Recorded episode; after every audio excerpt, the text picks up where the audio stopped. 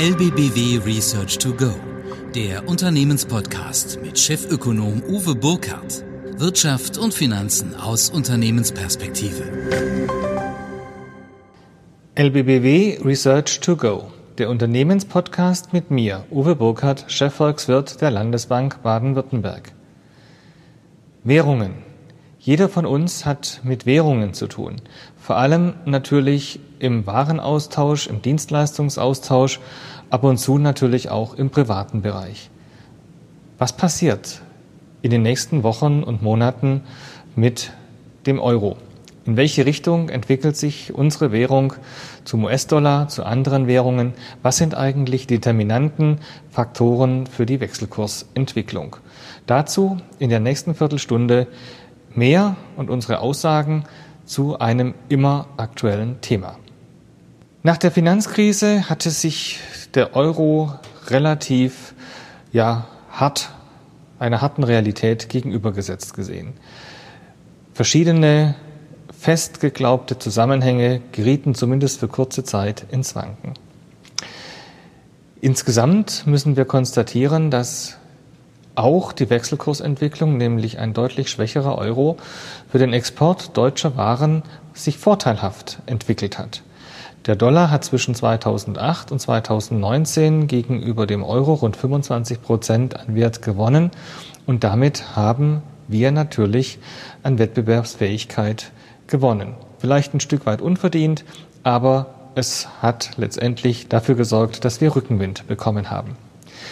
Ja, für uns in Deutschland ist der US-Dollar nach wie vor die wichtigste Fremdwährung.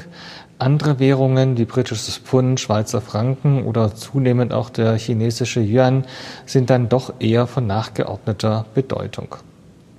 Aber letztendlich Seit Mitte März 2020 haben wir wieder eine Aufwertung des Euro gegenüber dem US-Dollar gesehen, und zwar um rund 13 Prozent. Warum? Warum konnte der Euro deutlich zulegen? Gut, bei Währungen ist es wie in Beziehungen. Es gehören immer zwei dazu. Und auf der einen Seite kann man natürlich sagen, war es eine Euro-Stärke, war es eine Dollar-Schwäche oder hat die Euro-Stärke die Stärke des Dollars ein Stück weit übertroffen. Ich glaube, wir haben verschiedene Richtungen an der Stelle gesehen. Wir haben eine Intensivierung der europäischen Beziehungen untereinander gesehen. Wir haben aber auch mit dem Politikschwenk in den USA die Grundlage für einen schwächeren Dollar gelegt bekommen. Beides hat dann dazu geführt, dass der Euro gegenüber dem US-Dollar deutlich aufgewertet hat. Aufgewertet hat. Für uns ist es natürlich elementar wichtig, Währungen und Währungsentwicklungen einschätzen zu können, hoffentlich richtig einschätzen zu können. Aber am Ende ist es, glaube ich, für, die, für den unternehmerischen Erfolg sehr, sehr wichtig, Währungsmanagement zu betreiben. Das heißt, letztendlich ohne groß auf Hoffen und auf Recht haben zu setzen, sondern sehr vernünftig mit diesem Thema umzugehen, Absicherungsstrategien zu fahren, kalkulatorisch auf der sicheren Seite zu stehen, um letztendlich vor unliebsamen Überraschungen geschützt zu sein. Natürlich sind große Trends entscheidend auch fürs Timing von Absicherungen. Und die Frage ist, ist der Trend der Euro-Aufwertung nun vorüber? Dreht sich es wieder zugunsten des US-Dollars oder gehen wir wieder in so eine Wackelphase, in der sich der Euro-Dollar-Wechselkurs um eine sehr enge Handelsspanne einfach entwickelt?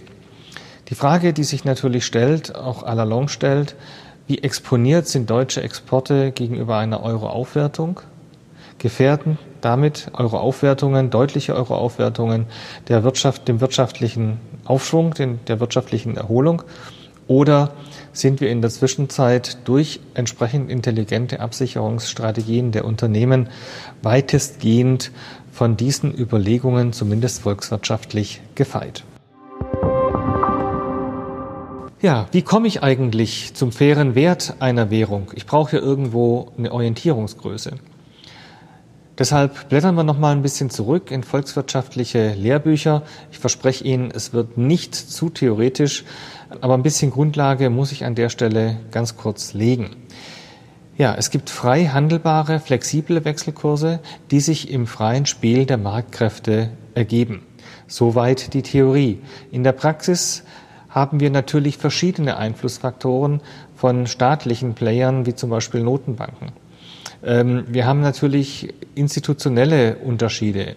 Wir haben auch Begrenzungen, was äh, die Konvertierbarkeit von Währungen angeht und, und, und. Also dieses gesamthafte Spiel der Wechselkurse ist natürlich sehr diffizil und man muss die Einflussfaktoren ein Stück weit separieren, um sie einigermaßen einschätzen zu können. Wenn ich kurzfristig auf die Wechselkursentwicklung schaue, verwende ich natürlich markttechnische Analysen, Stimmungsanalysen, Überkaufssituationen, Überverkaufssituationen um letztendlich aus dieser Stimmungslage, aus diesem Sentiment heraus kurzfristige Einschätzungen abgeben zu können. Langfristig müssen wir viel stärker in die Fundamentalanalyse einsteigen, die wirtschaftlichen Entwicklungen, die Zinsentwicklungen sehen, die Unterschiede betrachten, aber natürlich auch den politischen Einfluss, politische Großereignisse und auch strukturelle Faktoren einfließen lassen. Zum Beispiel ändern sich äh, Wechselkurs-Korb-Relationen. Wie verändert sich die Politik in Richtung programmierbaren Währungen? Tut sich da mittel- bis langfristig ein großer Wechsel in der Wechselkurspolitik auf? All dies sind natürlich wichtige Inkredenzien, um einigermaßen langfristige Trends abschätzen zu können. Wir verwenden natürlich auch ökonomische Modelle, die zwischen realwirtschaftlichen und monetären Bestimmungsfaktoren unterscheiden letztendlich immer unter der Maßgabe, dass wir ein Stück weit einen Gleichgewichtskurs ableiten können. Natürlich auch Anpassungspfade. Wie kommen wir denn irgendwann wieder zu diesem gleichgewichtigen Kurs hin? Unter der Maßgabe, dass am Ende wir immer mal wieder diesen Gleichgewichtskurs sehen. Wenn wir uns aber die Realität anschauen, sieht das Ganze dann doch ein bisschen anders aus. Ein anderer Faktor für die langfristige Währungsentwicklung ist die Kaufkraftparität. Ich denke, das haben alle von Ihnen schon mal gehört um letztendlich zu sagen, wie viel muss eine Währung auf- oder abwerten, um den gleichen Warenkorb hier und im Ausland zu gleichen Preisen entsprechend kaufen zu können. Ich glaube, das ist ganz, ganz wichtig zu sehen, den Vergleich, um hier letztendlich ableiten zu können aus der realen Entwicklung heraus. Was für eine Kaufkraftparität nehme ich denn? Nehme ich die absolute Kaufkraftparität, schaue mir deshalb Güterbündel an in verschiedenen Währungen und vergleiche dann entsprechend schaue ich mir relative Kaufkraftparitäten an, die Veränderung zum Beispiel von erwarteten Inflationsraten, ähm, nehme ich die Preisentwicklung von ja, Vorprodukten, nehme ich die Preisentwicklung von Endprodukten. All das ist natürlich entscheidend, um letztendlich äh, eine einigermaßen zutreffende Kaufkraftparität festlegen zu können. Wir schauen uns ein ganzes Bündel an Kaufkraftparitäten an, schauen uns an, wie der Wechselkurs sich entsprechend an den verschiedenen äh, Paritäten zu verschiedenen Zeiten orientiert und versuchen dadurch auch eine etwas höhere Treffsicherheit herzustellen. Ja, in den letzten Monaten und Jahren haben die Notenbanken viel stärkeren Einfluss genommen. Und zwar zum einen durch ihre Unabhängigkeitswerdung äh, in vielen Ländern, zum anderen aber natürlich auch nach der Finanzkrise und jetzt in der Corona-Zeit durch ihre großen monetären Geldflutungsprogramme, möchte ich es mal beschreiben. Also sprich die Ankaufprogramme, die unkonventionelle Zinspolitik, Negativzinsen in Europa, in der Schweiz, in Japan und anderswo. All das hat natürlich Implikationen für die Wechselkurse. Und gerade die Negativzinspolitik der EZB hat aus meiner Sicht in erster Linie auf negative Wechselkursentwicklungen äh, hingewirkt. Das heißt, eine Abwertung des Euros begünstigt. Letztendlich zeigt sich ein gewisses Wettrennen der Notenbanken um die, ihre Währung nicht zu stark aufwerten zu lassen. Ich glaube, das war in den letzten Monaten sichtbar. Und die Interventionen der Politik, namentlich äh, von Herrn Trump, die FED zu bewegen, für einen schwächeren Dollar, für einen niedrigeren Dollar zu sorgen, hat gezeigt, wie wichtig dieses Instrument ist, um letztendlich auch die Konjunktur wieder in Gang zu bekommen. Politische Risiken sind nochmal on top ein Kriterium. Und ich möchte ein Beispiel nennen. Wenn nächstes Jahr in Frankreich der Staatspräsident gewählt wird, könnte es auch sein, dass es eine Staatspräsidentin wird. Und davor hat zumindest beim letzten Mal die Welt gehörig äh, Angst gehabt, nämlich damals, als es darum ging, ob Frau Le Pen zur Staatspräsidentin gewählt wird oder nicht. Es hat damals geklappt, Herr Macron wurde gewählt, aber für nächstes Jahr sind die Umfragen zumindest aktuell recht knapp und damit könnte natürlich ein politisches Risiko auch für den Euro wieder stärker ins Kontor schlagen. Italien, die italienische Regierungskrise hat gezeigt, dass es auch hier durchaus zu einer gewissen Entspanntheit kommt, wenn nicht generell und grundsätzlich am Fortbestand des Euros gezweifelt wird. Ich erwarte das auch nächstes Jahr nicht bei der Wahl von Frau Le Pen übrigens. Nichtsdestotrotz ein Unsicherheitsmoment bleibt und wie gesagt, wir reden hier über politische Risiken und wir haben gesehen, gerade auch im Verhältnis USA zu Europa im letzten Jahr, wie schnell politische Risiken auch schlagend werden. Ja, wie lautet nun unsere Prognose? Bislang haben wir eine Aufwertung des Euros gesehen. Dieser Aufwertung geht so langsam der Treibstoff aus. Zum einen die großen Stories in Europa einer deutlich stärkeren Integration, auch was die Fiskalpolitik angeht. Zum anderen aber auch die Unterstützungsleistung der Amerikaner und der erwartete Wachstumsschub, den wir für USA sehen. Ein deutlich höheres Wirtschaftswachstum, dazu eine wieder größer werdende Zinsdifferenz, sollten die Argumente auch wieder Richtung US-Dollar verschieben. Insgesamt glauben wir aber, dass keine Seite Großinteresse hat an einem extrem starken oder an einer extrem schwachen Wechselkursrelation, so dass wir ja wahrscheinlich ein gesundes Unentschieden äh, sehen werden, sprich eine Handelsspanne zwischen 1,15 und 1,25 vielleicht in den nächsten Monaten eher Richtung 1,18 gehend, denn Richtung 1,25. Aber wie gesagt, die Situation, die Wachstumssituation, auch die Erwartungen der Kapitalmärkte werden oft vorweggenommen und brauchen dann auch wieder neue Impulse. Und dann kann durchaus auch wieder die Karten, das Kartenspiel neu gemischt werden. Was ist, wenn der Euro aufwerten sollte? Vielleicht übermäßig stark und deutlich über unseren Erwartungen. Dazu müssen wir uns die Situation Deutschlands anschauen. Wie ist die Exportstruktur? Wie wichtig sind die Exporte und vor allem, welche Destinationen haben wir? Die deutsche Wirtschaft ist letztendlich bekannt für die Exportstärke. Der Anteil am Bruttoinlandsprodukt 2019 war rund 47 Prozent. Das dürfte auch 2020 nicht wesentlich anders gewesen sein. Trotz Corona werden wir hier immer noch einen relativ hohen Anteil haben. Die wichtigsten Abnehmerländer sind die USA, Frankreich, Vereinigtes Königreich, also Großbritannien, Niederlande und dann kommt schon China. Wenn wir jetzt sehen, wo die Exporte hingehen, dann sind rund 36 Prozent Euro-Raum-Länder, also von Währungsseite her nicht wirklich äh, Exporte. Das heißt, wir reden nur von zwei Dritteln. Und damit haben wir natürlich schon eine deutliche Dämpfung. Hinzu kommt, dass wir natürlich viele Hedging-Strategien haben auf Unternehmer, Unternehmensseite, sodass eine wirklich klare Exponiertheit gegenüber Wechselkursschwankungen deutlich geringer ist, zumindest in dem deutlichen Zeitversatz spürbar ist. Hat jetzt die Euro-Stärke dramatische Auswirkungen für die deutschen Exportzahlen? Dadurch wahrscheinlich eher nicht. Wir haben eher den Punkt, dass die Entwicklung in den Exportdestinationen, sprich in den Ländern, wo die Exporte hingehen, von viel entscheidenderer Bedeutung ist als die Wechselkursrelation. Wächst die Wirtschaft im Zielland, wächst zum Beispiel die Wirtschaft in den Vereinigten Staaten, so ist die Nachfrage, der Nachfrageeffekt viel stärker, als es jetzt äh, ein Wechselkurseffekt sein könnte. Vielleicht wird die ein oder andere Preispolitik damit beeinflusst. Vielleicht wird auch auf der einen oder anderen Seite ja über Hedging-Strategien der Ertrag erst später sichtbar. Aber insgesamt ist die Konjunktur, der Konjunkturverlauf in den Zielländern viel entscheidender als die Wechselkursentwicklung an der Stelle. Das heißt, Wachstum gut, alles gut. Ja, ich glaube, wir können es so zusammenfassen. Für die Exportpreise, wie gesagt, ist die Anfälligkeit natürlich ungleich größer. Wir müssen über die Preise entsprechend reagieren, um wettbewerbsfähig zu sein. Und da hatten wir natürlich mit dem Rückgang des Euro einen deutlichen Rückenwind.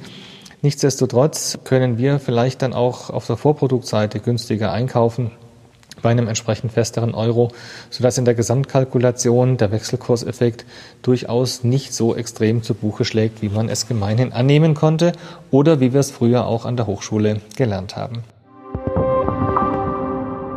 Ich glaube, dass wir in den vergangenen Jahren an der Wechselkursfront doch von relativer Stabilität ausgehen konnten. Die Volatilität hielt sich insgesamt im Rahmen verglichen mit der Volatilität an den Zinsmärkten, an den Aktienmärkten, an den Rohstoffmärkten. Trotzdem müssen wir immer davon ausgehen, dass auch an den Devisenmärkten höhere Wechselkursunsicherheit und damit höhere Volatilität durchschlagen kann. Wir sehen selten den direkten Einfluss von Notenbankpolitik auf den Wechselkurs Das ist gemeinhin verpönt, hier Interventionen zu machen, zumindest für die großen Industrieländer. Wir sehen aber durchaus vielerlei Absprachen zwischen Notenbanken über entsprechende Wechselkurskorridore. Diese Absprachen, diese ja, Backups sollten das Schlimmste vermeiden und sollten auch dafür sorgen, dass es eben keinen Abriss gibt. Wir glauben auch, dass die Globalisierung die Inflationsdifferenzen verringert hat und sich die Währungen an ihre Kaufkraftparität annähern. Das heißt, in den großen Industriestaaten sind seit 1980 die Inflationsraten gefallen und die Preissteigerungsraten haben sich konvergiert, sprich angepasst. Gleichzeitig sind in den letzten Jahrzehnten die Transportkosten gefallen, Zölle, andere Handelshemmnisse wurden abgebaut und dadurch wurden die Märkte transparenter. Ein Übriges kommt noch über Internet und Onlinehandel und natürlich die Plattformökonomie.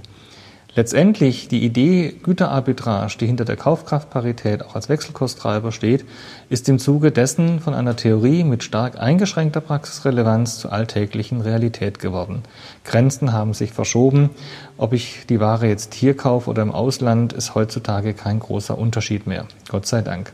Deshalb nationale Preisunterschiede, stark nationale Preisunterschiede werden heute schnell erkannt und können damit natürlich auch schnell zur Arbitrage ausgenutzt werden.